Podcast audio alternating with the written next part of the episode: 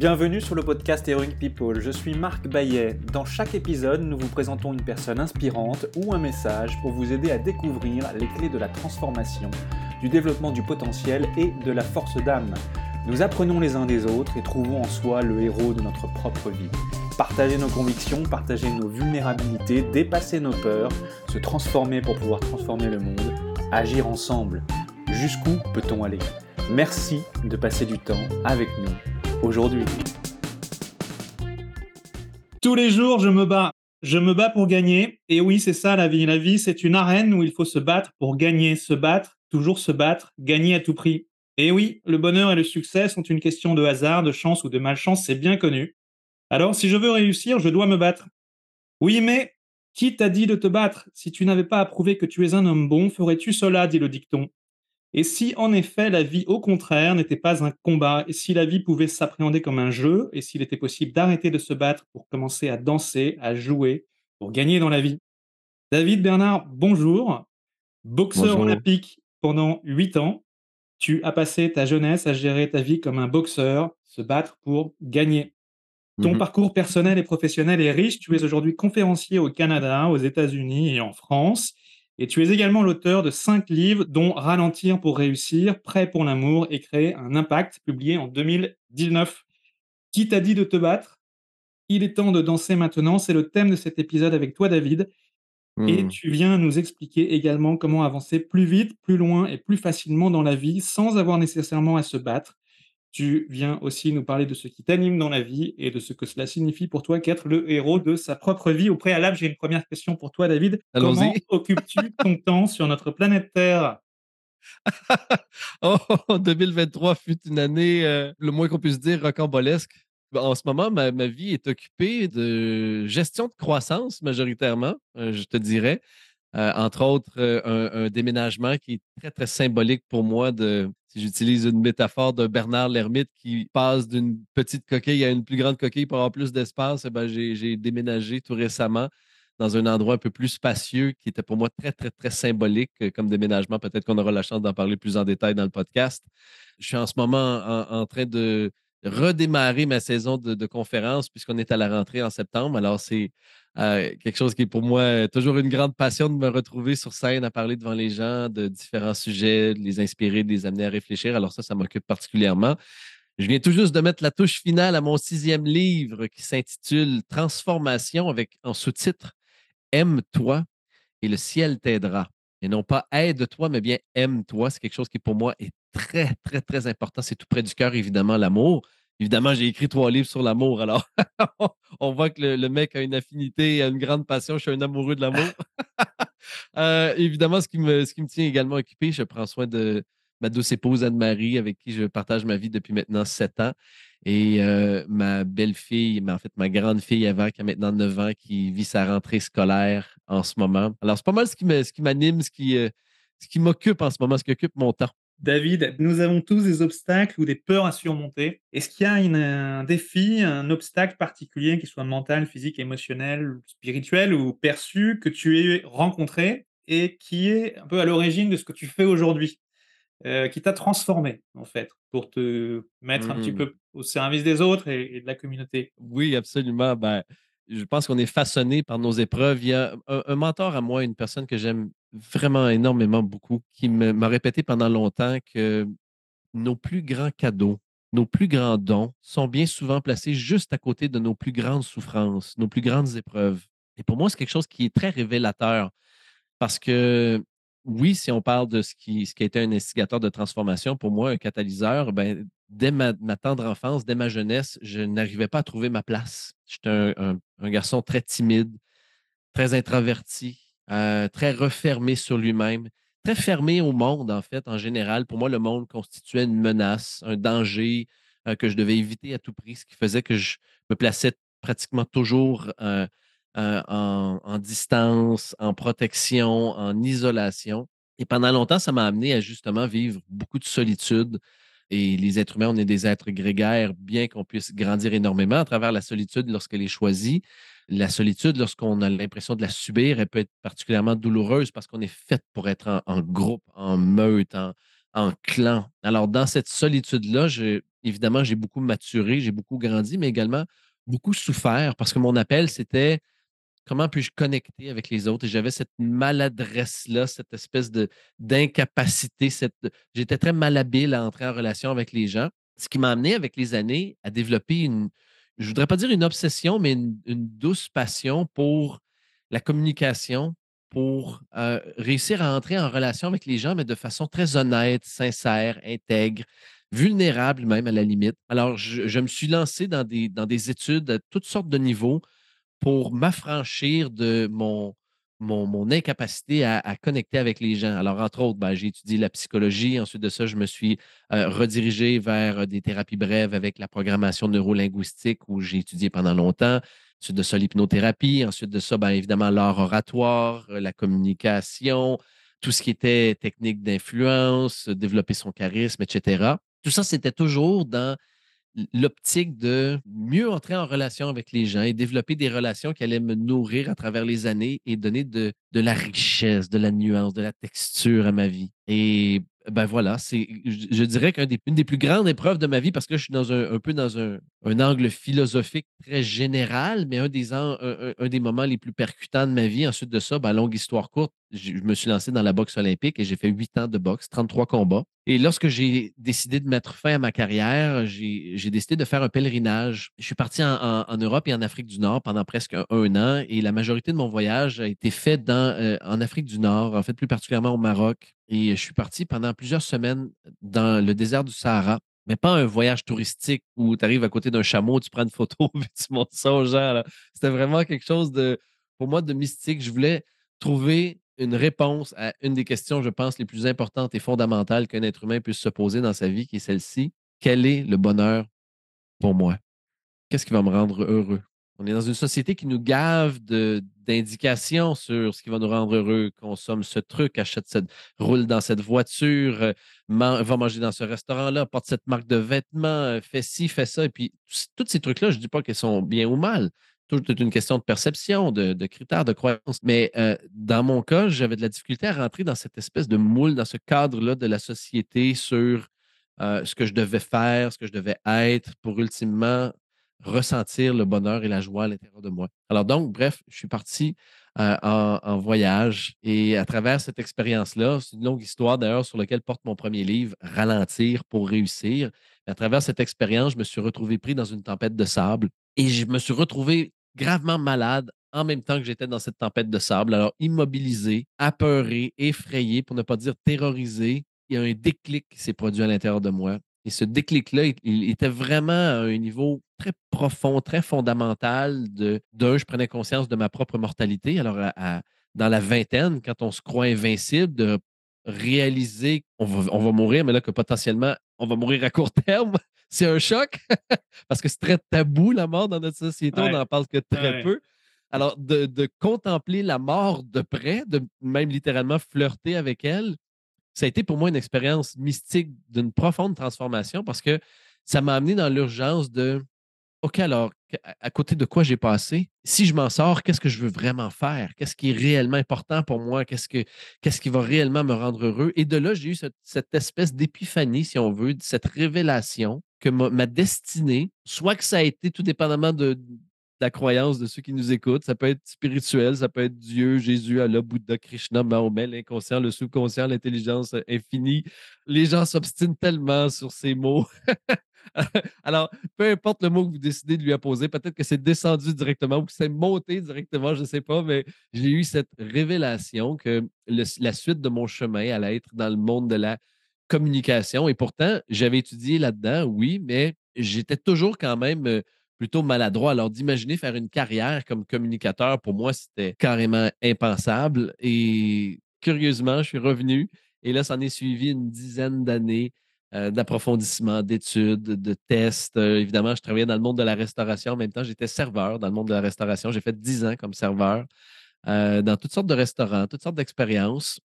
Et en même temps, je continuais de me former, d'apprendre, d'investir sur moi, de développer mes habiletés comme communicateur longue histoire, mais tout ça pour en venir à dire que, qui pourrait continuer, là, mais pour en venir à dire que dans ma, fin vingtaine, je me suis retrouvé à passer une audition. Ça m'arrivait à, l'époque occasionnellement de faire des auditions pour, euh, euh, comme acteur pour faire des, des petits rôles, euh, parfois comme mannequin aussi.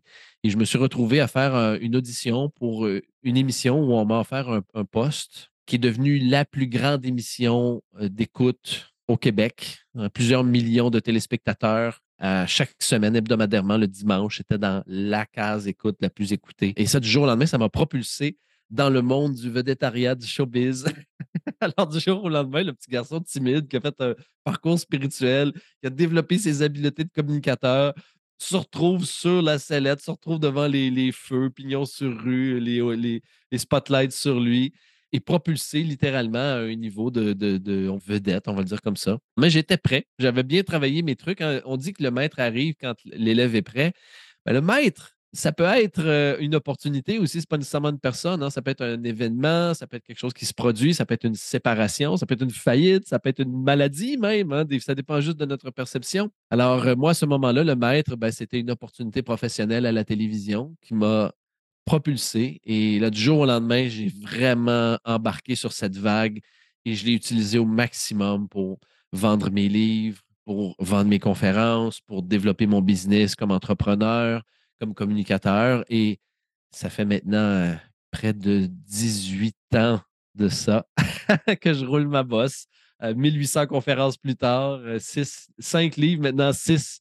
Le sixième est à paraître en, février 2024 et près d'une dizaine d'émissions de télévision auxquelles j'ai participé. C'est une longue réponse que je vous ai donnée. Que je quel parcours Quel parcours Non mais merci. Voilà, donc il y a eu cette transformation et à un moment, tu as également été boxeur professionnel olympique, mmh tu disais 33 combats. Se battre pour gagner, qu'est-ce que à l'époque ça signifiait pour toi? Se battre pour gagner, parce que je pense que c'est quelque chose qui est ancré dans notre conscience collective, que la vie, c'est difficile, qu'on doit se battre pour faire sa place, qu'il faut travailler fort, qu'il ne faut pas s'en laisser imposer, qu'il faut persévérer. Et attention, je ne dis pas que je prétends l'inverse. Bien au contraire, je suis un, fervent avocat du travail, de la persévérance, de l'endurance, de la discipline. C'est évidemment ce que la boxe olympique m'a enseigné à travers les années, ce que j'ai intégré dans ma vie, dans ma routine, dans mon hygiène de vie encore aujourd'hui à 46 ans. C'est très important pour moi. Par contre, avant, j'avais une, croyance que j'alimentais, une perspective par rapport à la vie qui remontait à quand même très jeune, que je n'avais pas vraiment ma place et que je devais me battre pour faire ma place et que c'est comme si il y a un déclic qui s'est fait. Puis ça, c'est très questionnable. Je pense que tout le monde ne sera pas nécessairement en accord avec ça, mais on parle beaucoup de mérite dans la vie. Moi, j'aime beaucoup aussi l'aspect d'avoir le droit. Je pense que quand on est, il y a certaines choses qui nous sont, que c'est un droit acquis à la naissance et d'autres, évidemment, que l'on mérite à travers le travail, l'acharnement, la persévérance.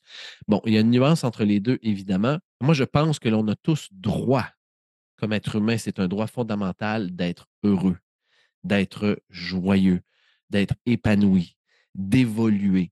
Maintenant, ceci dit, nous naissons tous avec un des plus beaux cadeaux qui soit, c'est-à-dire le libre arbitre.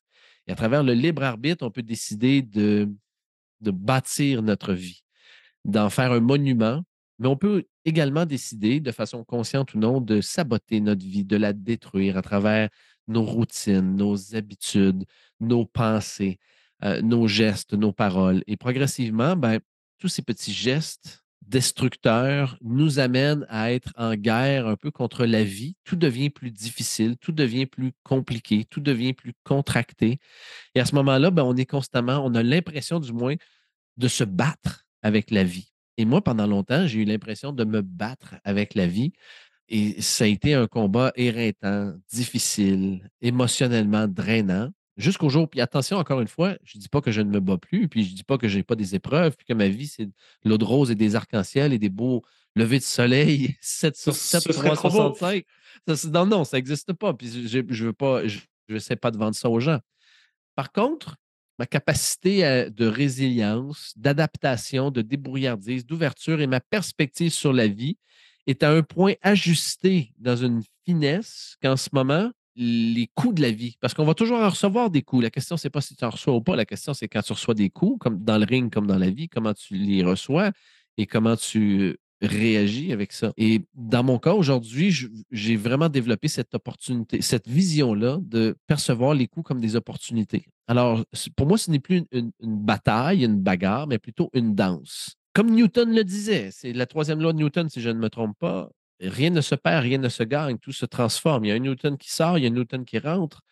Tout est changement, tout est transformation. Alors pour moi, je suis énormément dans cette conscience quotidienne de ce que j'en vois.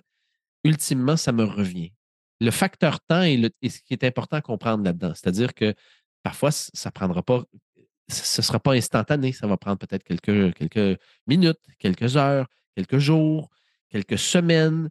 Mais ultimement, ce que j'en vois me revient. Par exemple, je vais vous donner un exemple concret. Cet été, j'ai abusé. J'ai abusé mon corps, j'ai mangé beaucoup, j'ai bu beaucoup d'alcool et je me suis engrossi, j'ai pris des kilos. soyons directs, soyons honnêtes. Alors, j'ai pris des kilos. J'en ai pris quand même euh, amplement. On parle de presque quoi, 10 kilos, 7-8 kilos. Et là, j'arrive, je constate au mois parce que je suis un intense, je suis un excessif, parce que je suis dans un moment de ma vie extraordinairement joyeux. Je suis en déménagement, je termine mon sixième livre, ma plus grosse saison de conférence en carrière. Et là, je suis ah, je suis dans une, une exaltation, une euphorie, une agitation. Et je c'est comme si je mets du crémage par-dessus. Euh, je mange, je mange, je mange, je bois, je bois, je bois. Je célèbre, je célèbre, je célèbre. C'est beau la vie, c'est merveilleux, il fait chaud. Waouh, waouh, waouh. Et là, j'arrive au mois de septembre, c'est la rentrée scolaire et je fais oh, oh, oh, oh je constate que j'ai un peu abusé. OK. Mais c'est pas la fin du monde. Alors, moi, dans mon cas, ce que, ce que je me suis dit, c'est bon, on va pivoter. Tout simplement, on va pivoter. Je n'ai pas besoin de me battre, je n'ai pas besoin de me dire je vais me punir, je vais me fouetter, qu'est-ce que j'ai fait? Non, non, non, non c'est une danse. Et là, j'ai dansé, j'ai dansé peut-être un peu trop longtemps et là, j'ai mal aux jambes. Alors là, je suis rendu à ah. m'étirer. Bon, je suis rendu à peut-être faire attention à ce que je vais manger. Je suis rendu à me remettre dans ma routine quotidienne d'entraînement. Et comme de fait, là, ça fait deux semaines et j'ai perdu plusieurs kilos déjà. C'est pas un sacrifice. J'ai pas l'impression que je perds quelque chose. C'est juste que c'est l'équilibre de la vie, cette danse-là, où on zigzague. J'aime de moins en moins en vieillissant la rigidité que ça doit être toujours comme ça. C'est carré et c'est très ferme. Non, non, non. La, vie, c'est toujours en mouvement, c'est de la fluidité. Et quand on reste rigide dans cette fluidité-là, c'est là où on brise. C'est le, classique chêne versus bambou dans une tempête où le chêne se brise parce qu'il est trop rigide, tandis que le bambou, lui, va plutôt plier puis va revenir à sa position initiale après la tempête.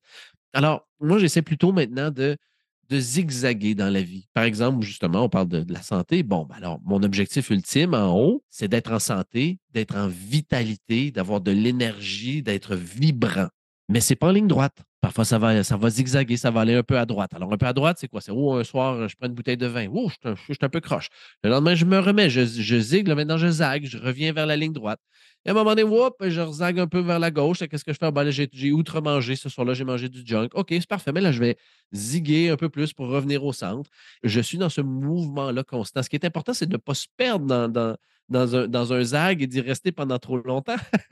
Alors, pour moi, mais pour moi, donc, arrêter de se battre pour commencer à jouer, danser avec la vie, ce que ça veut dire, c'est que la vie est constamment en train de nous envoyer des réponses, est constamment en train de répondre en fonction de nos pensées, nos paroles et nos actions. C'est miroir. Je sais que c'est tellement très classique, c'est générique à la limite comme réponse, mais c'est vrai. En temps réel, la vie nous parle. La question, c'est pas si la vie nous parle.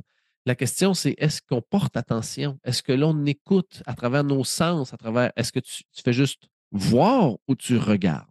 Est-ce que tu fais juste entendre ou tu écoutes? Est-ce que tu prends le temps de ressentir ou tu es seulement en train de survivre et de faire ta vie comme un automate, comme un robot? Et si tu prends le temps de te poser, ce qui est la prémisse du livre Ralentir pour réussir, tu prends le temps de te poser, ah ben là, tout d'un coup, subitement, il y a une clarté, il y a une perspective qui se présente à toi, et là, tu es guidé en temps réel. OK, bon, là, je suis un petit peu trop à droite, je vais retourner vers la gauche. je suis un peu trop à gauche, je vais retourner à droite. Et ce n'est pas un mélodrame c'est la vie. La vie est en mouvement, la vie est en changement. Donc, c'est juste de justement zigzaguer, de voguer avec elle, de danser avec elle, plutôt que d'avoir à se battre. Jouer et danser avec la vie plutôt que de se battre. Tu dis aussi la vie peut se résumer facilement à faire des choix, des choix de carrière, de personnalité, d'amis, d'amour, d'études, de famille, d'habitude, de vie. Ces décisions, heu, elles sont parfois difficiles parce que choisir, c'est renoncer, c'est aller vers quelque chose Mmh peut-être de nouveau, de nouvelles habitudes, des choses qu'on ne connaît pas bien et elles ont donc des conséquences. Elles nécessitent de la maturité, de la réflexion, du courage. Est-ce que tu peux nous en dire plus? Et plus spécifiquement, parfois, on n'a pas les ressources, en fait. Je serais quand même assez tranché. C'est peut-être une réponse questionnable. Moi, personnellement, je pense que les ressources, ultimement, finissent par être accessibles. Elles peuvent être illusoirement inaccessibles dans Oui, elles nous semblent elles nous semblent inaccessibles, hein. Elles nous semblent inaccessibles. Par contre, c'est parce qu'on est dans un état de ce qu'on appelle de scatose. Un scatose, c'est un- un- une hypnose. C'est pareil, par exemple, euh, quelqu'un vous dit euh, Est-ce que tu peux aller me chercher le sel dans le garde-manger? Tu arrives dans le garde-manger, puis là, tu regardes rapidement, puis tu ne le vois pas, puis là, tu dis Je vois pas le sel, je vois pas le sel, je vois pas le sel, je vois pas le sel. Puis là, la personne, elle arrive, et juste en face de toi, il y a le sel, elle le prend dans ses mains, puis elle dit Mais c'est quoi ça? C'est le sel. Ah, tu ne l'avais pas vu. Pourquoi? Mais tu l'as répété un peu comme un mantra, je vois pas le sel, je vois pas le sel, je vois pas le sel, alors tu ne l'as pas perçu. Alors, à travers nos croyances, bien souvent, on se coupe d'un éventail d'opportunités qui nous seraient en temps normal disponibles, mais de par le fait qu'on ne les croit pas disponibles, on ne peut les percevoir. C'est la raison pour laquelle, bien souvent, on fait appel à un coach, un mentor, euh, quelqu'un qui, qui- va nous aider à ouvrir notre perspective, notre champ du possible. Alors, je pense qu'en partant, d'avoir un esprit ouvert, c'est une grande qualité. Puis ça peut sembler très euh, simplet comme trait de caractère, mais pour moi, c'est quelque chose qui est extrêmement puissant. D'être dans une ouverture, comme je le parlais, comme je disais plus tôt, on peut être dans une fermeture, une fermeté, une contraction, un cadre, ou être dans une ouverture de OK, je ne le sais pas encore, mais je suis très ouvert à percevoir la suite. Moi, je demande beaucoup de la guidance dans la vie. Encore une fois, la guidance pour les traits rationnels, pragmatiques, limite athées, la guidance peut venir de notre inconscient qui gère une, inf- une infinie partie de toute notre être. C'est plus de 90% Donc, ça peut être à travers notre inconscient. Il y en a qui disent notre inconscient, notre subconscient, notre supraconscient, peu importe le terme que vous voulez donner. Euh, ça peut être une guidance à travers quelque chose qui est davantage spirituel, peu importe que vous préférez utiliser le, le terme d'un défunt proche qui est décédé ou encore de Dieu ou du nom de votre Dieu, peu importe, mais de demander de la guidance d'une puissance supérieure ou demander simplement à vos cinq sens en temps réel, à travers une présence amplifiée, de vous faire percevoir ce qui va promouvoir votre évolution en temps réel. Mais là, évidemment, pour promouvoir son évolution en temps réel, il faut être clair sur ce qu'on veut réellement. La majorité des gens, Marc, ont titube dans la vie, n'ont pratiquement aucune idée de ce qu'ils veulent réellement, de ce qui va les faire vibrer, de ce qui va les rendre heureux. Ça me ramène, ça me ramène à ma question initiale de quel est le bonheur pour toi? De quoi as-tu besoin réellement te sentir vivant dans la vie, vibrer, ne pas avoir l'impression de survivre, mais de réellement de vivre, de te sentir en, connexion avec ton environnement, avec tes proches, avec les autres humains autour de toi, de faire, d'avoir une contribution qui, vaut son pesant d'or, ne serait-ce que juste de toi avec toi-même. La majorité des gens sont zombifiés dans la vie, particulièrement depuis la pandémie. Il y a eu tellement de peur qui a massé l'inconscient collectif, l'intellect des gens. Ils se sont contractés dans cette peur-là, se sont cristallisés là-dedans. Et maintenant, les gens sont. On, se remet, mais je remarque beaucoup dans la société que les gens sont un peu comme euh, des gens qui ont subi de la violence, euh, un peu comme la violence conjugale, sont stigmatisés de ça. Alors, oui, les plus forts ont commencé à se remettre, puis les autres sont juste restés sur un, encore un peu en suspens, en attente, ont un peu l'attente. Alors, tout ça pour dire que qu'est-ce que tu veux? Qu'est-ce que tu veux? Qu'est-ce que tu veux réellement? On parle de choix, mais avant de, de penser à choisir, ben, il faut, faut commencer par clarifier. Tu veux choisir entre quoi et quoi? Quelle est ta priorité? Qu'est-ce que tu veux? Qu'est-ce qui est important pour toi? Et ça, ça nous amène à un point encore plus essentiel qui sont les valeurs. Quelles sont tes valeurs fondamentales? Qu'est-ce qui te définit comme humain, qui font que tu es unique ou générique, peu importe, mais qui vont te définir comme personne qui sont tes assises, tes bases, ta fondation. Comme par exemple, moi, sans aucune hésitation, je peux dire que la santé, c'est une de mes valeurs fondamentales. La famille, c'est une de mes valeurs fondamentales. La contribution, c'est une de mes valeurs fondamentales. Alors, j'en ai plusieurs des valeurs, mais quand j'arrive, par exemple, entre une opportunité professionnelle qui me demande, par exemple, plusieurs semaines d'implication et qui entrave dans ma vie familiale, la réflexion n'est pas si difficile à faire parce que la valeur familiale est pour moi plus importante. Alors, le choix devient clair. La raison pour laquelle les gens ont de la difficulté à choisir, c'est parce que la, priorité dans leur valeur n'est pas clarifiée. Alors, donc, ils se retrouvent en, je ne vais pas dire en dissonance cognitive, mais ils se retrouvent en polarisation de ben, j'ai ce choix entre cette valeur-là, j'ai ce choix entre cette valeur-là, je ne sais pas trop. Oui, mais c'est parce que tu n'as pas clarifié quelle est ta priorité réelle. Quand tu vas te retrouver là, à 85, 90 ans dans ta chaise berçante, là, vieillard, à fumer la pipe et à prendre ton porto, est-ce que tu vas dire ah, j'aurais donc dû ou tu vas te dire Waouh, quelle belle décision ai-je prise? Alors, ça, c'est basé sur tes valeurs fondamentales comme, comme humain, mais pas nécessairement dans le court terme, sur vraiment l'échéance d'une vie entière. Parfois, même si tout ça c'est clair, on peut quand même avoir des, décisions qui sont difficiles à prendre. Absolument. Puis moi, ce que j'aime bien dire, c'est que souvent, quand c'est deux choix, c'est un dilemme. Tu as deux, deux options, puis des fois, il y, a des, il y a du bien, il y a du moins bien dans les deux. Alors, tu as un dilemme un petit truc tout simple, mais qui peut dynamiser la situation, l'optimiser, c'est de rajouter une, troisième option.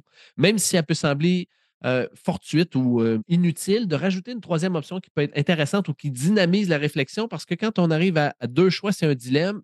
En fait, deux options, c'est un dilemme, et trois, c'est un choix.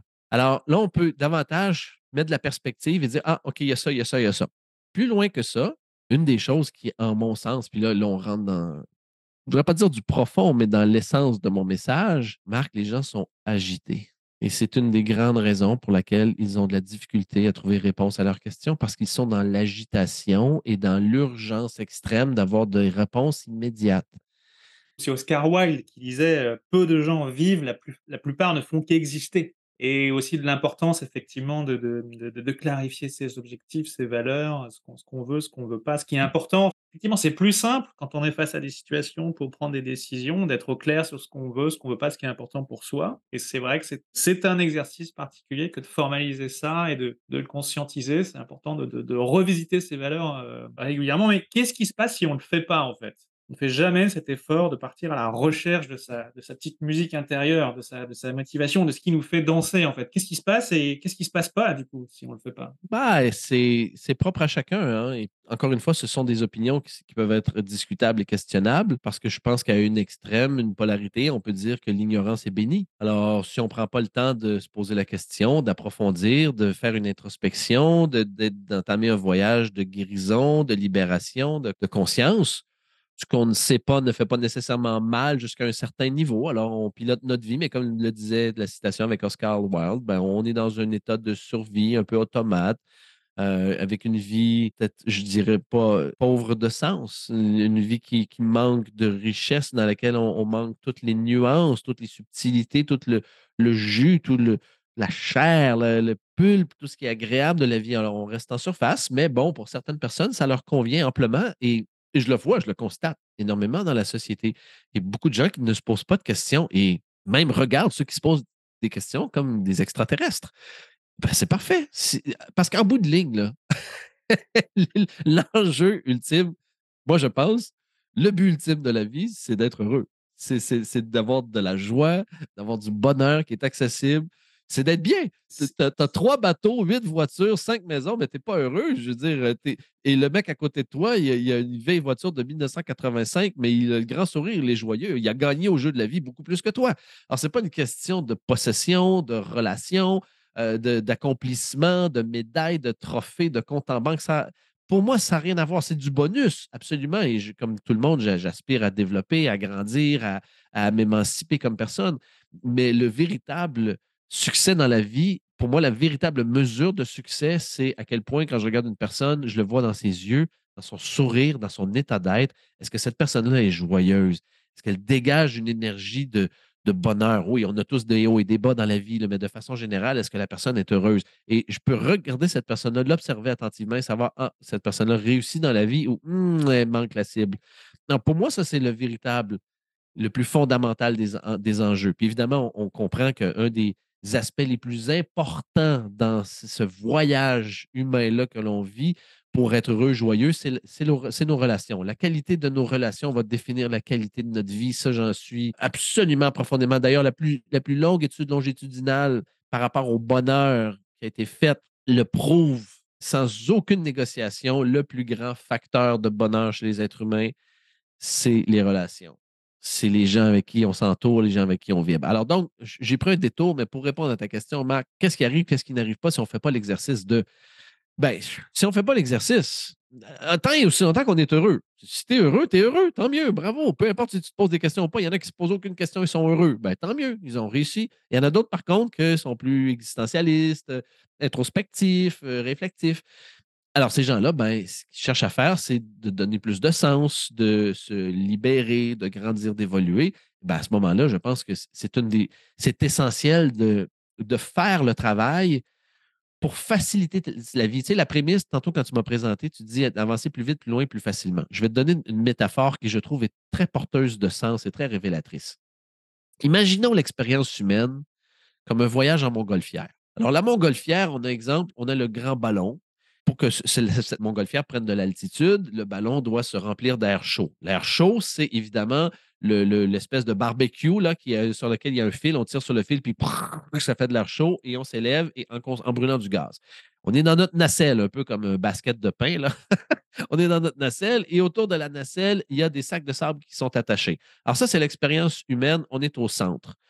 Au centre, ça peut être ton âme, ton mental, ton intuition, peu importe que le côté spirituel de toi, peu importe comment tu veux le nommer. Alors, tu es au centre de ta, ta montgolfière et tu t'élèves. Maintenant, dans la, dans, la vie, ce que j'ai observé à travers mes presque maintenant 25 ans dans le monde de la croissance personnelle, de la psychologie, de l'évolution, il y a deux grands mouvements. Il y a le mouvement de la croissance personnelle et le mouvement de la guérison personnelle. Je les explique. Alors, la croissance personnelle, c'est le côté plus yang, le côté plus masculin, le côté plus dans l'action, passion, feu, L'emblème ultime de ce mouvement, c'est Tony, Anthony Robbins aux États-Unis. Go, go, live with passion, vous êtes capable, go, vous poussez, faites des efforts, rien pour vous arrêter. Puis, tu sais, c'est euh, massive action, de l'action prise massivement. Très, pushy, très, très volontariste, très you voilà, alors, ce côté, Oui, alors ce côté croissance personnelle, on pourrait le comparer au brûleur sur la montgolfière. C'est-à-dire que ça demande un effort physique, mental, émotionnel. On brûle du gaz, de l'énergie vitale pour prendre de l'altitude. C'est merveilleux, ça fonctionne, mais ultimement, si on fait uniquement que ça, on manque de gaz, on manque d'énergie, on manque de vitalité, on, on, se retrouve à, bout de souffle, à toujours pousser, pousser, pousser, pousser, pousser. À l'opposé, il y a le mouvement de la guérison personnelle qui est le côté plus yin, plus féminin, plus doux, plus calme, mais tout aussi profond, tout aussi puissant. C'est ce qui nous nourrit. À un autre niveau, exactement ce qui nous nourrit. Alors, le côté plus yin, c'est-à-dire la guérison personnelle, c'est de dire, OK, mon objectif, c'est de prendre de l'altitude pour voyager. Je peux soit y aller avec de la force en tirant sur le, feu, ou je peux aussi me, libérer de mes sacs de sable qui sont des poids qui m'entravent dans ma vie, qui créent de la friction, de la contraction.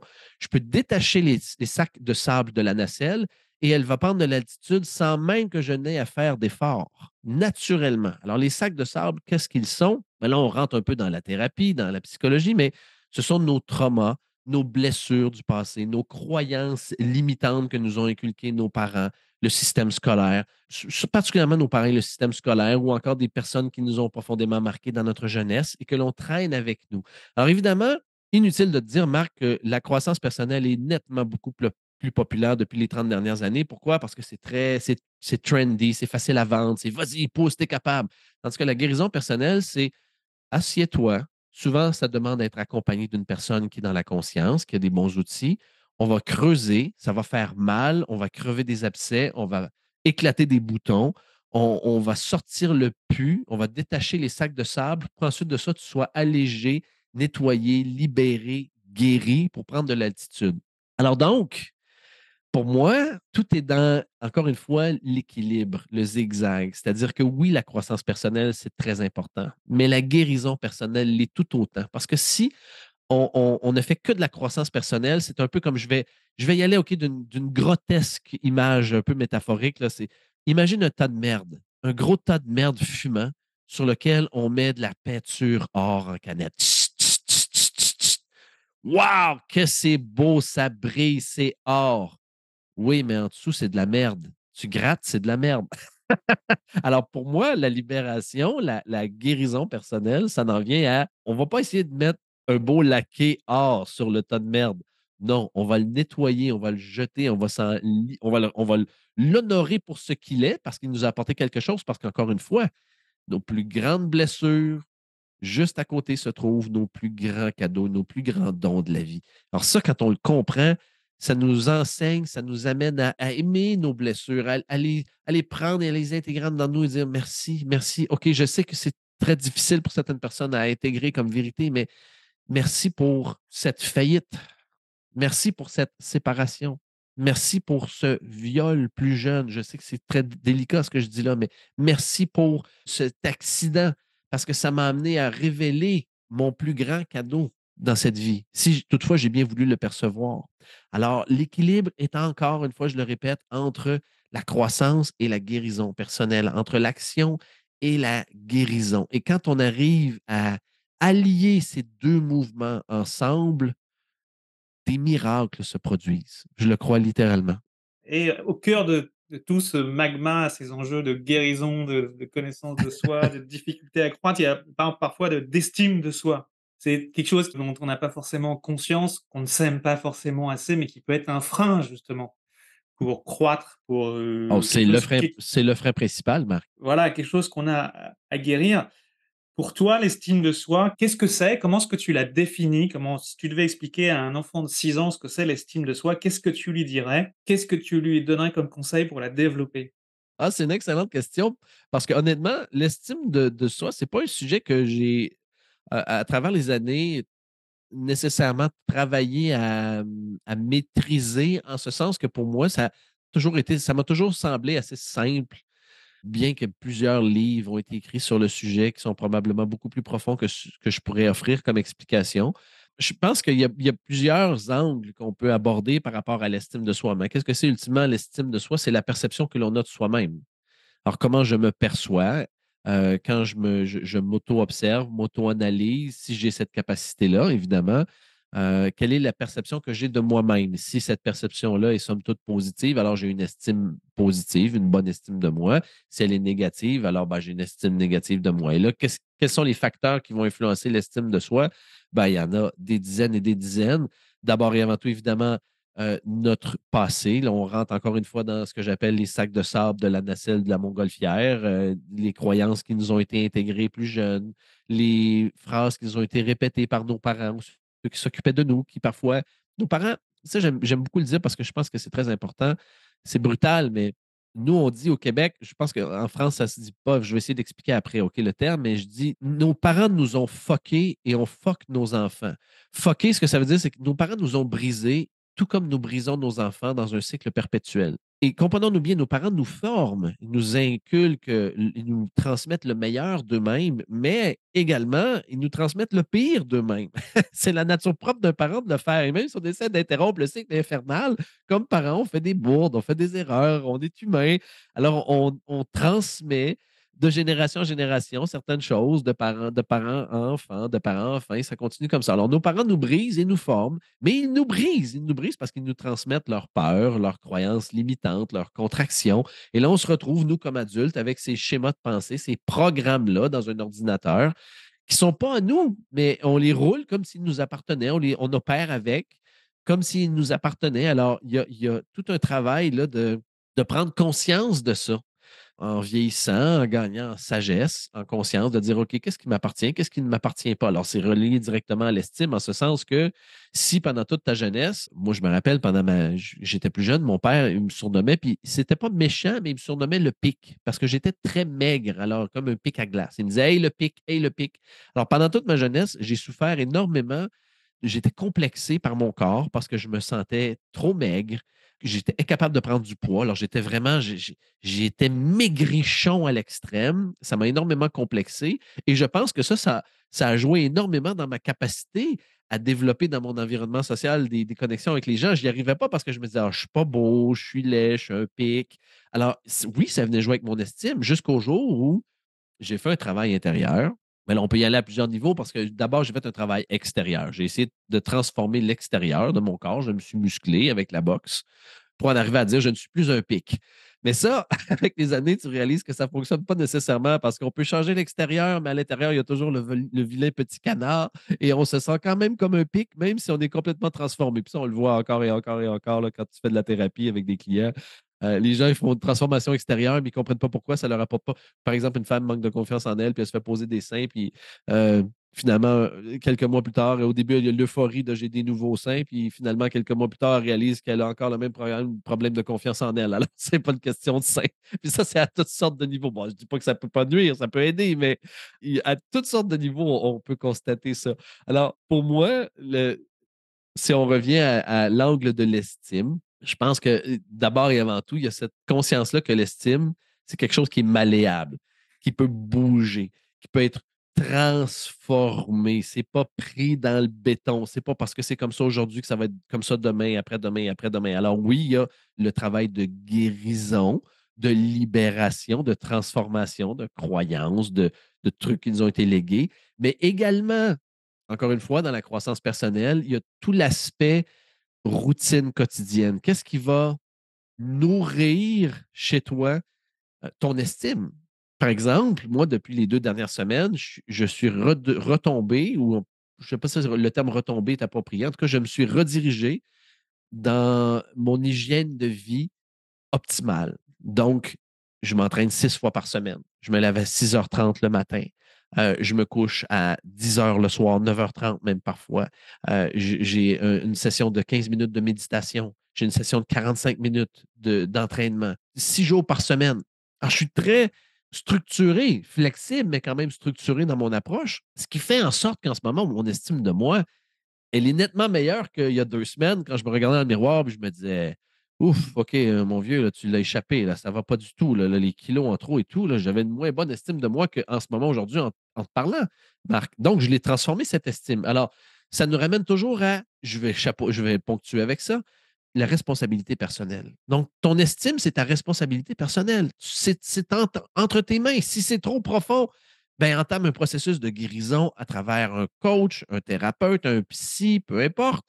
Et si c'est quelque chose de concret, alors réapproprie-toi le contrôle de ta vie à travers tes actions quotidiennes, tes routines, et tranquillement, un pas à la fois, pas demain matin, mais un pas à la fois, migre vers une transformation optimale qui va t'amener à, quand tu vas te regarder dans le miroir, dire Wow, OK, la personne que je vois, elle ressemble vraiment à qui je suis à l'intérieur. Parce que des fois, on, dirait qu'il y a comme une, séparation entre qui je suis à l'intérieur et ce que j'ai l'air de l'extérieur. Oui, ben OK, ben alors réconcilie les deux. Puis tiens, pour terminer, tu me, tu me demandes un truc, je vais te donner le meilleur truc que je connaisse pour quelqu'un qui veut faire le premier pas. Le tout premier pas pour reconnecter avec lui-même, bonifier, amplifier son estime de lui-même, peu importe où il en est, peu importe ce qui se passe. C'est un truc que j'ai euh, appris d'une femme extraordinaire qui s'appelle Louise Hay. Je ne l'ai pas appris d'elle en personne, évidemment, mais à travers des lectures et des formations. Madame Hay dit simplement ceci. Elle a travaillé avec des milliers de personnes qui ont vécu des abus à toutes sortes de niveaux, des violences conjugales, abus sexuels, euh, abus physiques, abus mental, émotionnel, des gens qui, sont, qui ont été vraiment euh, hypothéqués dans la vie. Et une des choses qu'elle leur enseigne, c'est d'abord et avant tout la capacité à se donner de l'amour. Et la manière de le faire, c'est très simple. Tu vas te positionner devant un miroir, devant une glace, un miroir. Pas de téléphone, pas personne, seul, isolé, dans le silence. Et tu plonges ton regard dans le regard de cette personne-là que tu vois dans le miroir. Et tu prends le temps de vraiment la regarder et d'aller plus loin que juste le visage, le physique, les rides, les cheveux blancs ou pas, peu importe l'apparence. Et tu creuses plus loin que les titres, que ce soit papa, maman, frère, soeur, professionnel, plus loin que les titres, plus loin que l'image. Et tu vas vraiment aller dans le fond de ce qu'il y a après tout ça, ce qui ne change pas ce qui est immuable, ce qui ne vieillit pas. Et c'est ce que tu dois chercher quand tu regardes dans le miroir, ce qui ne vieillit pas pour connecter avec ça. Ça peut prendre quelques secondes comme quelques minutes. Ça dépend des gens. Il y en a pour qui c'est très direct, d'autres, ça prend un petit peu plus de temps. Ça ne va pas trop vite. Mais tu te regardes dans le miroir et tu connectes avec cette, énergie-là, cette essence-là à l'intérieur de toi. Et lorsque tu le fais, tu dis simplement Je t'aime. Tu peux même y rajouter ton prénom je t'aime. Et tu fais ça simplement pendant quelques minutes, cinq minutes. Et si tu développes l'habitude de faire ça, cinq minutes par jour, ne serait-ce, cinq minutes par jour, je peux te garantir qu'après quelques jours, tu vas avoir une différence, mais une différence notable dans ton énergie, dans ta vitalité, dans ta perspective quand tu observes le monde autour de toi et quand tu te parles à toi-même et quand tu t'observes toi-même interagir dans le monde. Il y a quelque chose qui va se passer. C'était un conseil technique qu'on peut utiliser seul pour développer son, une meilleure estime de soi. Merci beaucoup. Est-ce que tu aurais cinq conseils pour parvenir à cesser de se battre et, à l'inverse, mieux apprendre à, danser avec la vie, à jouer avec la vie? Cinq conseils pour développer ça. ouais, OK, bien sûr, bien sûr, évidemment. Je ne sais pas si je vais en trouver cinq, mais commençons avec le premier. Je dirais d'abord et avant tout développer l'habitude de ralentir. C'est quelque chose qui peut sembler très contre-intuitif, contre-productif dans notre société qui, est constamment à vive valeur ou c'est énormément valorisé, mis de l'avant, de oh, je suis occupé, je suis fatigué, ça va vite. Ouais, c'est cool, c'est bien. Non, non, mais moi aussi, j'ai même commencé tantôt en disant ah, je suis occupé, j'ai un gros 2023. C'est bien. Euh, mais une des choses les plus fondamentales que j'ai appris à intégrer dans ma vie, c'est de prendre des moments stratégiques pour ralentir. Donc, je ne suis pas constamment en train de ralentir. Je ne passe pas mes journées à, me prendre des lauriers, à me poigner le cul, comme on dit au Québec. Euh, mais j'ai des moments stratégiques où je ralentis. Parfois, c'est des périodes, parfois, c'est quelques minutes, parfois, c'est quelques heures, parfois, c'est quelques jours. Mais je ralentis stratégiquement pour. Ah, il y a deux mouvements. Hein expansion, contraction, expansion, contraction. Alors, c'est soit qu'on est en, contraction, c'est-à-dire qu'on sort, on bosse, on travaille, on est contracté, c'est merveilleux, on crée, ou on est en expansion, on recharge, on inspire, on, on se réaligne. Si on est constamment en contraction, on finit par se diriger vers le burn-out, l'épuisement, la dépression. C'est la raison pour laquelle il y a autant de gens qui sont en ce moment sur les antidépresseurs. Au Québec, c'est maintenant un fléau. C'est plus de 40% des, gens qui, ont, qui consomment ou qui ont consommé dans la dernière année des antidépresseurs. Pourquoi? Mais parce que les gens ne, se déconnectent maintenant se déconnectent du signal qui, euh, qui dit Hey, il y a quelque chose qui ne fonctionne pas, c'est épuisé. Non, non, non, je sais, plus, plus, plus. Non, mais c'est parce que la vie, c'est des cycles, c'est des saisons. Il y a automne, après ça, il y a printemps. Après ça, il y a été. Après ça, il y a automne, printemps. il, faut aller, il faut aller moins vite, il faut, faut, ralentir. Ralentir. Mais il y a des moments pour aller vite. Mais c'est juste parfois de, de, de, distinguer, de remarquer dans notre, dans notre vie quels sont ces moments où c'est optimal de, de ralentir, de se déposer, puis d'avoir la justesse, la conscience de dire OK, en ce moment, ce n'est pas le temps de courir, ce n'est pas le temps d'accélérer en panique, c'est plutôt le temps de ralentir et d'observer. Alors, c'est une manière d'arrêter de, se battre et de gagner, ben, c'est d'être attentif à ce qui se passe autour de toi. Si tu essaies de, faire une récolte en plein hiver, quand les sols sont gelés, ben, tu peux piocher autant que tu veux le sol qui est gelé. Tu vas t'épuiser, il n'arrivera jamais rien. tu vas tout simplement finir par t'épuiser. Alors, ah, ça ne fonctionne pas, mes trucs. Parce que c'est un moment où tu dois, la terre est en jachère tu dois rentrer à l'intérieur, tu dois te faire un petit bouillon de poulet, te régénérer, te reposer. Ce n'est pas le moment de travailler à, tes, tes poumonnets. Alors, d'avoir la conscience de dire OK, je vais ralentir. Ça, ce serait la première, première chose pour moi, ralentir. La deuxième, qui est énormément en lien avec ralentir, ce serait de développer une qualité de présence supérieure. Qu'est-ce que j'entends par qualité de présence supérieure? Il y a certains moments dans la vie où, je ne sais pas trop pourquoi, mais on se sent davantage là on se sent davantage présent. On se sent davantage incarné. C'est comme si les, les couleurs autour de nous sont plus vibrantes. C'est comme si la lumière autour de nous est plus lumineuse. C'est comme si euh, euh, les connexions autour de nous sont plus intenses. Je vais, prendre une, comparaison boiteuse, mais bien souvent, on a cette sensation-là avec euh, le rush de dopamine qui arrive après le, premier ou deuxième verre de vin. On prend deux verres de vin, puis là, coup, on est grisé parce qu'on se sent davantage présent et dissocié de nos soucis, de ce qui pèse dans notre vie. Alors, c'est une des raisons pour laquelle on aime autant, par exemple, consommer l'alcool ou les drogues ou certains médicaments, parce que ça, ça nous amène dans cette qualité de présence-là l'espace d'un moment. Cet état-là, on y a droit en tout temps. Je ne dis pas que j'y suis en tout temps, mais j'y aspire. Et c'est là vers où je dirige mon focus, mon attention et mon intention en ce moment dans ma vie. C'est une des choses qui me tient occupé en ce moment, d'être dans cette intention-là, d'être davantage présent, sans artifice et sans propulseur extérieur, comme par exemple l'alcool. C'est un état auquel on a droit. Sauf que pour y accéder naturellement, c'est un entraînement Ça ne se fait pas nécessairement du jour au lendemain comme ça facilement. C'est qu'on doit le travailler, on doit l'apprivoiser, mais c'est possible. Je le constate encore et encore et encore avec des clients, avec des amis, avec moi-même quand je travaille à altérer mes états naturellement. C'est quelque chose qui est possible. Et quand on est dans un état de présence, moi j'appelle ça l'état de présence amplifié. Donc, c'est comme si subitement, on perçoit davantage dans notre réalité, à notre gauche, à notre droite, en haut, en bas. Notre oui est presque 365 degrés. On perçoit les affaires différemment. C'est comme si on est tellement présent, incarné dans la réalité que notre expérience de la réalité s'en trouve presque mystique. Il y a quelque chose qui se passe où on dit Waouh, OK, j'ai l'impression de ressentir les choses différemment. Nos sens sont amplifiés.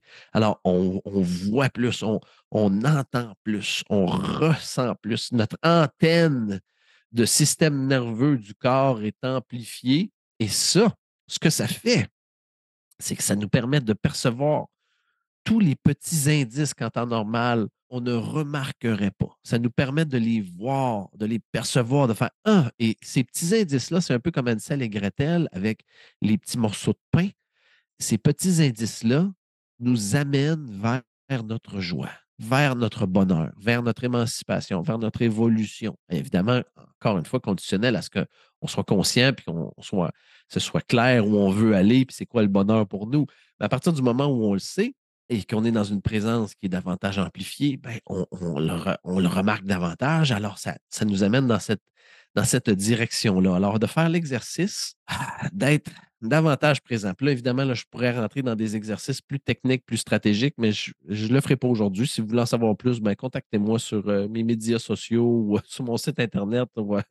Peut-être euh, lire un de mes livres. vous, allez, vous allez en apprendre davantage sur le sujet, mais il y a des stratégies concrètes. Ce n'est pas du mumbo jumbo, ce n'est pas ésotérique.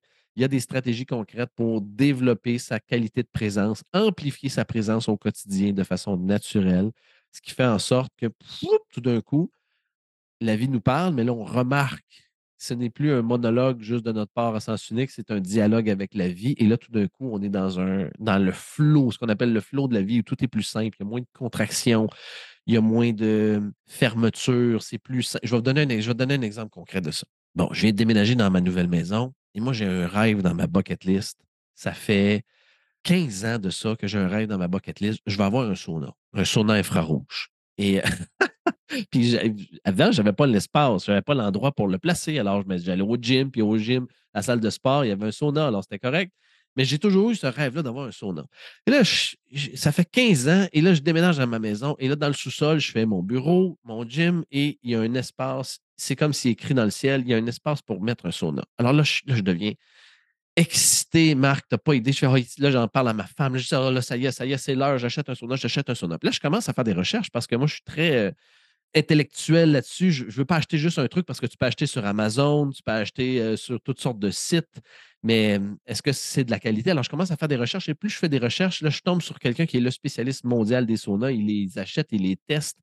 Et le spécialiste mondial en la, matière explique que 90% des saunas, c'est de la merde. C'est littéralement des cages empoisonnées pour plusieurs raisons, mais entre autres parce qu'ils émettent des fréquences électromagnétiques qui sont similaires, par exemple, aux cellulaires, aux micro-ondes, aux 5G, qui viennent altérer les fréquences vibratoires humaines, mais pas au niveau ésotérique, réellement, parce qu'on module avec des fréquences.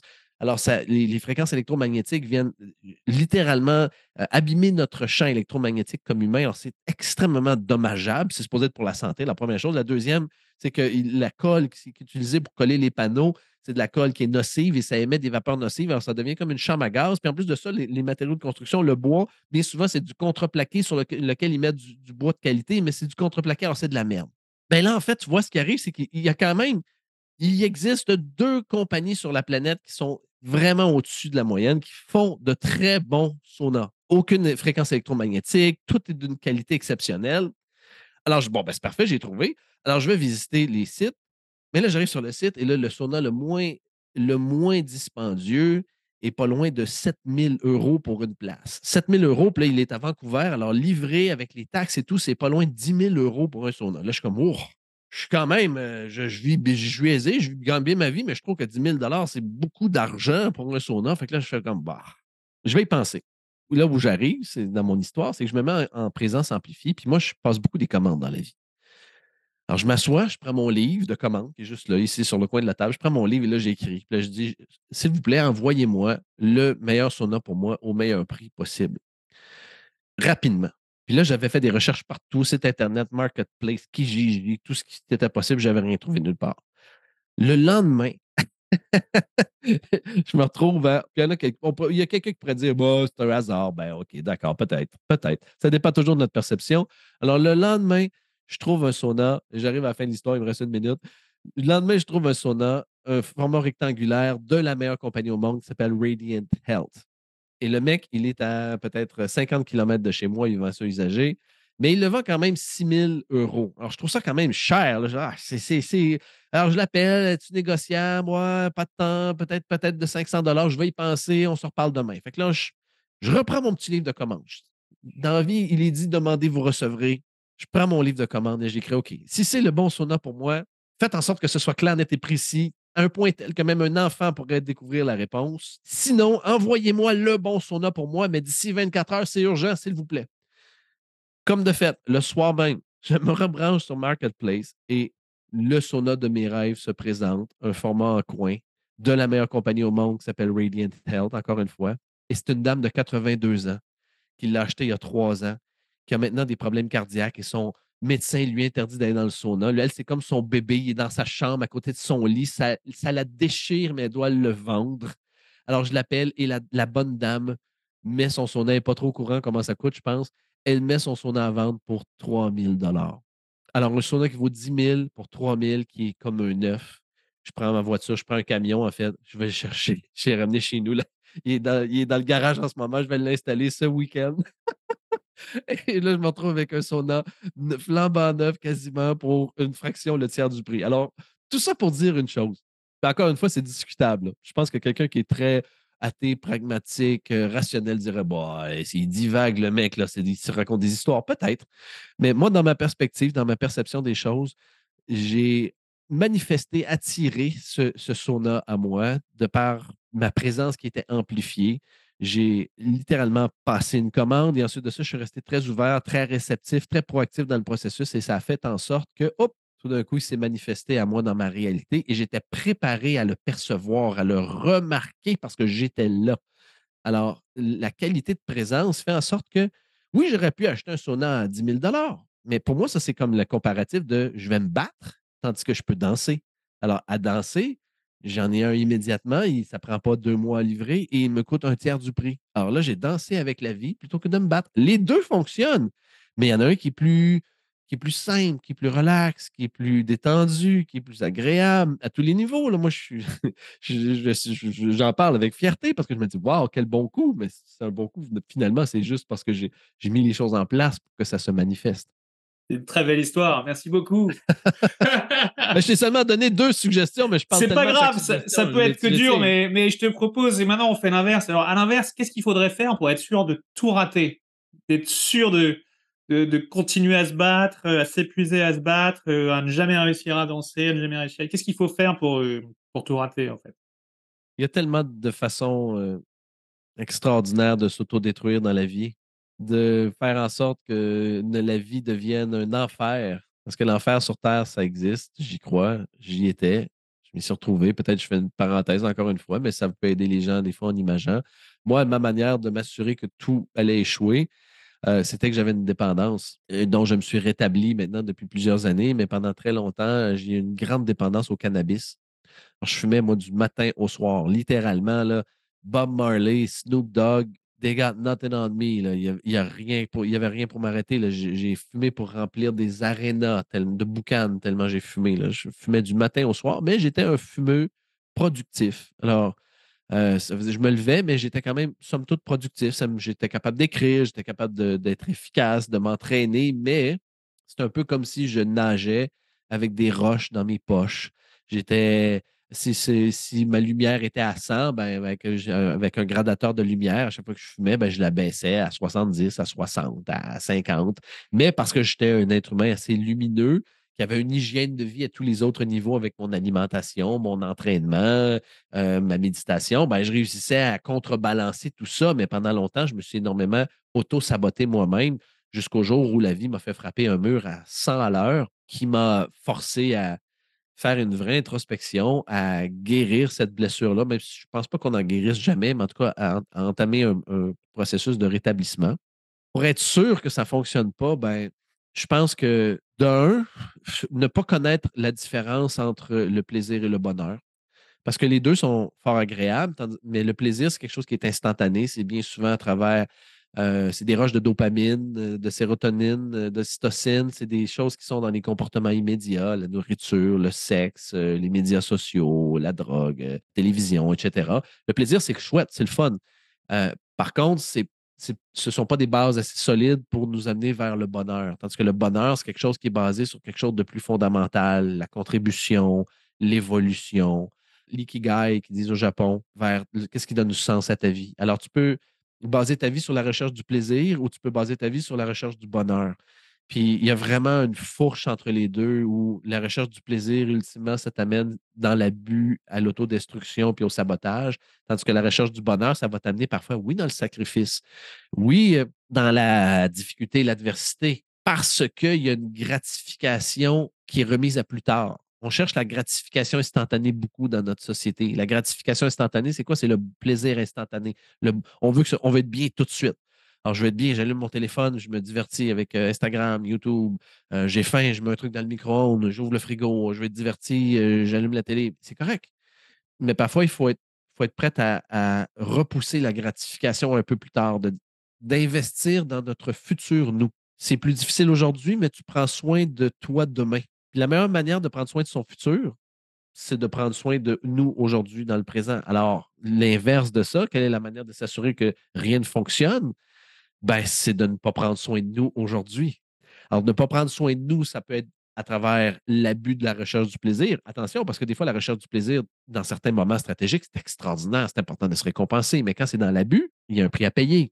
Euh, dans la négligence, moi, je crois énormément aux routines quotidiennes. Alors, quelqu'un qui n'a pas de routine, qui est un peu comme une girouette au gré du vent, va finir ultimement par récolter ce qu'il sème, c'est-à-dire peu, pas grand-chose. Pour moi, c'est essentiel de, mettre en place des stratégies qui sont automatisées, dont je n'ai pas besoin de penser, de réfléchir, d'analyser. Ça se fait tout seul, ça se fait naturellement. Je me lève le matin, c'est toujours la même chose. Je sais que du lundi au samedi, je vais me lever, je vais m'entraîner, je vais méditer. Ensuite de ça, je vais prendre ma douche. Ensuite de ça, je vais prendre un, shake de protéines. Ensuite de ça, je vais prendre un café. Ensuite de ça, je commence à travailler. Je, quand je travaille jusqu'à midi. Ensuite, et, ça, cette routine-là me fait un bien immense et me permet de continuer de grandir et d'évoluer. Puis, comme je l'ai fait cet été, j'ai relâché la routine. Et c'est correct parce que je zigzaguais, mais de relâcher cette routine-là, pour moi, ça m'a amené dans un laisser-aller qui a eu des conséquences. Les conséquences ne sont pas si graves, c'est juste qu'à un moment donné, tu ne peux pas seulement juste rester dans le laisser-aller. Il faut que tu reviennes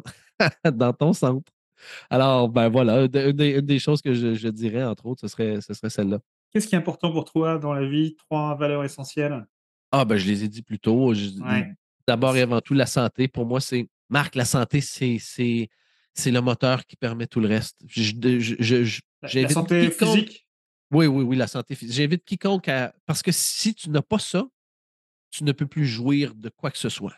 Donc, tu intègres dans ton quotidien du ah sport, l'exercice physique. Absolument. L'alimentation, la méditation, l'étirement à travers le yoga ou juste des routines d'étirement. Euh, puis je le vois, là, je me sentais peut-être plus invincible en, en, plus jeune, mais en vieillissant, je suis encore très jeune, à 46 ans, mais le corps change le métabolisme, euh, on pourrait dire, ralentit, la manière de, processer la nourriture, euh, l'alcool et tout ça. Alors, pour moi, la santé, c'est quelque chose qui est extraordinairement important parce que c'est ce qui va me permettre de jouir de la vie, de profiter de la vie. Si je n'ai pas ça, tu peux trouver le grand amour de ta vie, mais si tu es euh, malade sur ton lit de mort, tu ne profites pas de grand-chose. Tu peux aimer tes enfants, plus que tout au monde, mais si tu es cloué dans ton lit malade, tu ne peux pas profiter de leur présence tant que ça. Tu peux être multimillionnaire, mais il y en a qui, qui, échangeraient leur multimillion contre la possibilité de, marcher, de courir, d'aller dans le monde parce qu'ils ont perdu la santé. Alors pour moi, en haut de la liste, c'est la santé avant quoi que ce soit d'autre. C'est la raison pour laquelle j'ai fait des changements dans ma vie. Puis avant, je n'étais pas conscient de cette valeur-là prioritaire. C'est la raison pour laquelle je m'auto-détruisais et je me sabotais parce que c'était pas prioritaire comme je le pensais. Maintenant, c'est en haut de la liste, c'est la santé. Si ça, c'est pas là, ultimement, je vais finir par payer le prix, mais le problème, c'est que ce n'est pas à court terme. C'est pour ça que les gens le négligent parce qu'ils n'en ressentent pas l'urgence, parce qu'ils peuvent abuser de leur santé pendant des années, abuser de leur corps pendant des années, mais le jour où ils arrivent à une limite, bien souvent, il est trop tard. Et ils ne peuvent plus retourner en arrière ou c'est très difficile de se régénérer, de se guérir. Donc, la santé en haut de la liste. La deuxième, pour moi, c'est la famille. La famille inclut évidemment mon épouse, mon enfant, mes amis très proches, mes relations, parce que pour moi, c'est la qualité de ma vie. Si je n'ai pas la famille, ma vie ne fait plus de sens. oui, je pourrais donner un sens à un autre niveau puis me retrouver tout seul et euh, entreprendre un voyage spirituel à un autre niveau encore plus élevé, là, digne des grands avatars de ce monde, là, des Jésus, des Bouddhas, des Krishna, etc.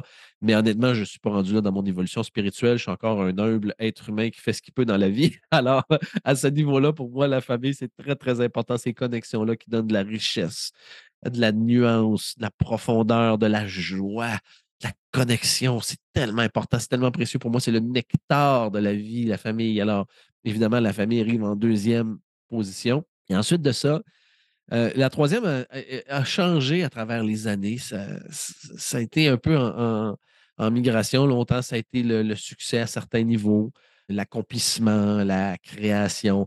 En ce moment, une des valeurs qui est très importante pour moi, c'est la contribution. Donc, c'est de c'est la raison pour laquelle on se parle aujourd'hui, c'est de passer un message. J'ai la chance d'avoir atteint un certain niveau de, vie où j'ai une, stabilité, j'ai une santé, mes relations sont en santé, ma vie personnelle est en santé, mes finances sont en santé, mon, côté professionnel est en santé. Alors, une des choses que, j'aime profondément, c'est de pouvoir aider les autres. Puis aider vraiment avec beaucoup d'humilité, je ne me vois pas comme un père Teresa, là, mais d'aider en ce sens que parfois, ça prend juste un petit déclic. Il y a peut-être il y a des gens aujourd'hui qui vont écouter le podcast, puis à un moment donné, ont entendu une phrase ou un point de vue, puis ça fait Ah, ça y est, j'ai compris. Et ce déclic-là, quand il se produit, il peut générer des transformations à tellement de niveaux. À tellement, ça fait comme un effet domino et ça peut transformer une vie.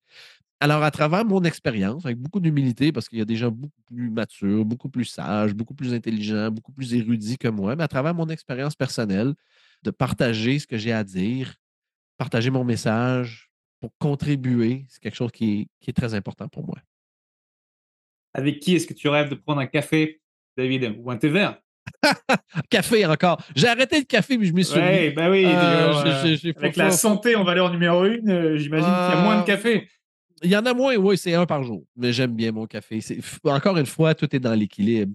Parce que la santé, dans le déséquilibre, dans la fermeté, la contraction, moi, ça m'a troublé. En vieillissant, je vois des, gens proches de moi un peu plus vieux qui étaient tellement obsédés par la santé, qui ne se sont jamais permis d'écart, puis aujourd'hui, malades, développent des maladies, mais qui n'ont aucune corrélation avec leur mode de vie. Ça fait quasiment pas de sens. Exemple, une personne qui, euh, euh, qui a développé un cancer de poumon, mais qui n'a jamais fumé. Alors, tu dis, OK, bon, là, là, tu creuses un peu plus. Je vais aller voir dans le dictionnaire euh, des, des, malaises et des, maladies, de Jacques Martel euh, pour comprendre un peu la symbolique. la symbolique, mais c'est fascinant. Alors, mais pour répondre à ta question, si j'avais une seule personne, sans hésiter, je ne sais pas si on peut dire mort ou vivant, mais si je prends les deux catégories, euh, ce serait Jésus. puis vraiment pas un sens, dans le sens religieux, parce que la religion divise les gens, euh, j'ai horreur, personnellement, je, n'adhère à aucune religion. Par contre, je me considère comme une personne très, très, très spirituelle. C'est-à-dire que je crois qu'il y a une force supérieure qui conspire en ma faveur, qui m'aime profondément. Euh, peu importe le nom qu'on veut donner à cette force-là, les mots stigmatisent, les mots divisent, malheureusement encore. Euh, mais pour moi, Jésus, c'est un des ambassadeurs ultimes de l'amour. Par exemple, dans mes trois top 3, j'ai Jésus, Bouddha et Socrate, qui sont les trois personnes qui m'inspirent le plus, qui, quand, je les, quand j'étudie ce qu'ils ont fait, leur message, ce sont des personnes euh, auxquelles j'aspire à modéliser, disons, leur qualité, de, leur qualité d'être, leur qualité de présence, leur savoir-faire aussi. Mais Jésus, c'était, du moins qu'il ait existé ou pas, je ne pourrais même pas en débattre, là, mais dans le concept, Jésus, c'était le maître du storytelling à travers ses histoires Je veux dire, ces histoires existent encore 2000 ans plus tard.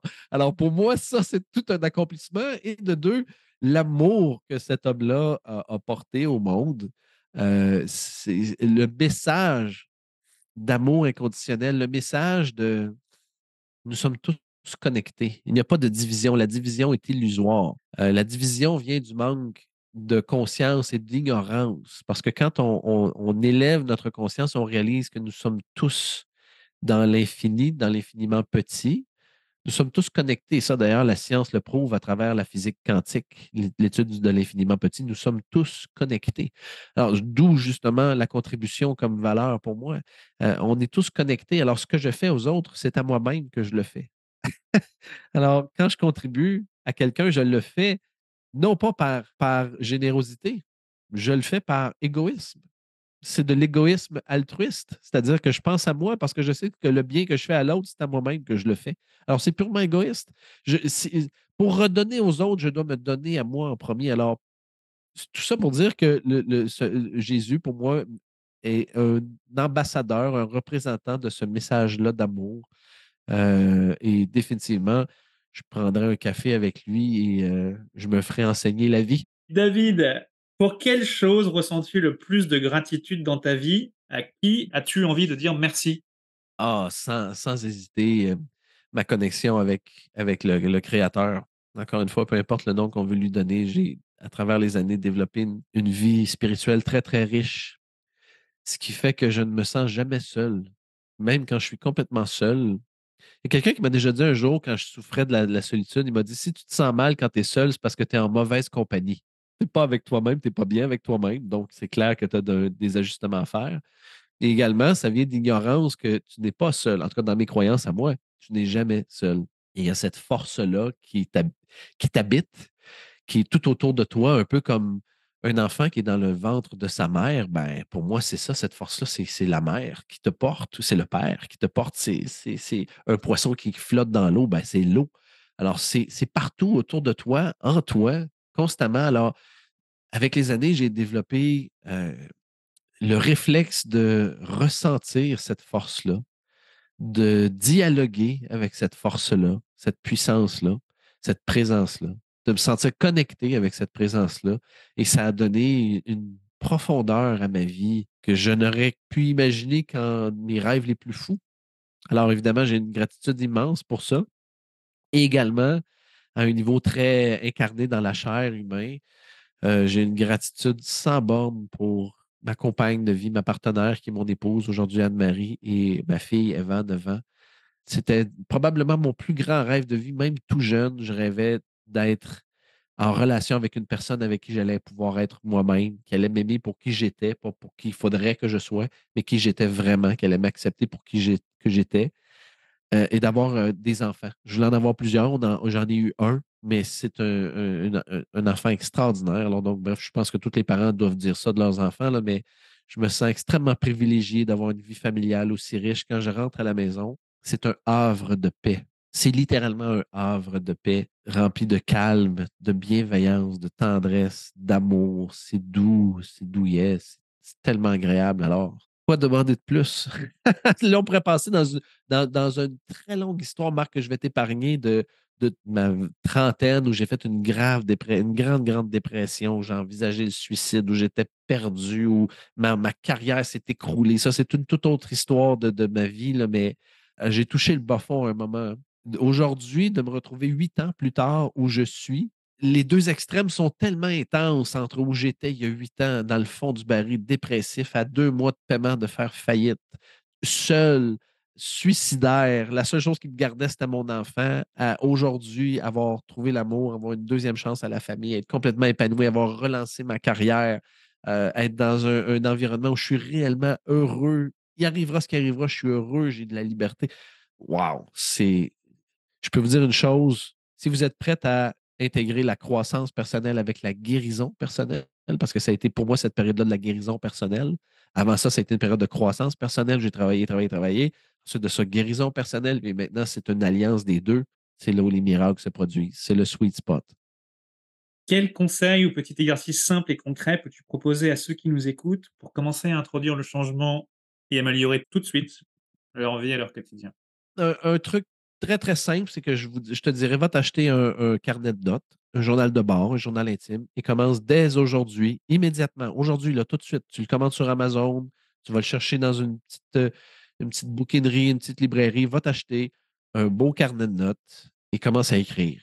Journal à tous les jours. Écris, écris, écris, écris. Il y a beaucoup, beaucoup, beaucoup de processus internes lorsqu'ils sont extériorisés qui sont soit libérés, dégagés, amplifiés, bonifiés, clarifiés. Il y a beaucoup, beaucoup qui se produit à travers l'art de faire du journal. Évidemment, je t'inviterai avec ça à peut-être regarder quelques tutos sur YouTube de comment avoir un, journal de bord, un journal intime. En anglais, on dit journaling, fait je ne sais pas exactement en français, mais d'avoir un journal que l'on utilise pour nous aider à intégrer et à clarifier. Tu sais, comme pour mon exemple de sauna plus tôt, ben, je, l'ai marqué dans, mon, dans mon journal et puis en dedans de 48 heures, 72 heures, j'avais le sauna de mes rêves. Bon, est-ce que c'est toujours ça? Pas nécessairement, mais quand j'ai une interrogation, je l'écris. Quand j'ai un, désir, je l'écris. Quand j'ai une embûche, je l'écris. Quand j'ai un état d'âme, je l'écris. Et il y a vraiment quelque chose de très difficile à expliquer, mais de puissant à prendre une pensée qui flotte, qui tourne dans l'air, dans notre cerveau, dans notre mental, et de la déposer, la coucher sur une feuille de papier qui donne de la puissance, qui redonne du pouvoir, qui responsabilise, que ça arrête de flotter, ça arrête de vampiriser notre énergie. Alors, un des trucs les plus concrets que je vous dirais, ce serait d'abord et avant tout d'aller chercher un journal et de commencer à écrire au minimum à tous les deux jours dedans. Minimum, deux ou trois jours, mais de développer cette habitude-là. Parce que c'est vraiment une habitude, il faut la développer. Parce que sinon, c'est facile, le journal reste là, puis trois mois plus tard, on n'a pas écrit dedans. Donc, c'est de développer l'habitude. Première chose. La deuxième, c'est intimement lié avec ce que je viens de dire, mais peut-être que ça peut être utilisé à une autre sauce, à un autre niveau. Développer une pratique spirituelle ça peut être n'importe quoi. Ça peut être d'aller prendre une marche en forêt, ça peut être d'aller prendre une marche en ville, ça peut être de, méditer, ça peut être de faire du yoga, ça peut être d'écrire dans un livre, ça peut être de faire du breathwork, de respirer, peu importe ce que c'est. Ça peut être de prier, peu importe ce que c'est, de développer une pratique spirituelle quotidienne et de l'avoir au minimum, ben, pas au minimum, mais six jours par semaine. Il y en a un septième, c'est pour le repos, mais six jours par semaine, dix minutes, quinze minutes, une pratique spirituelle pour vous permettre de reconnecter avec l'essentiel. On est dans un monde qui nous tire à gauche et à droite, qui nous bouscule, qui nous étourdit, qui génère énormément de confusion en dedans de nous.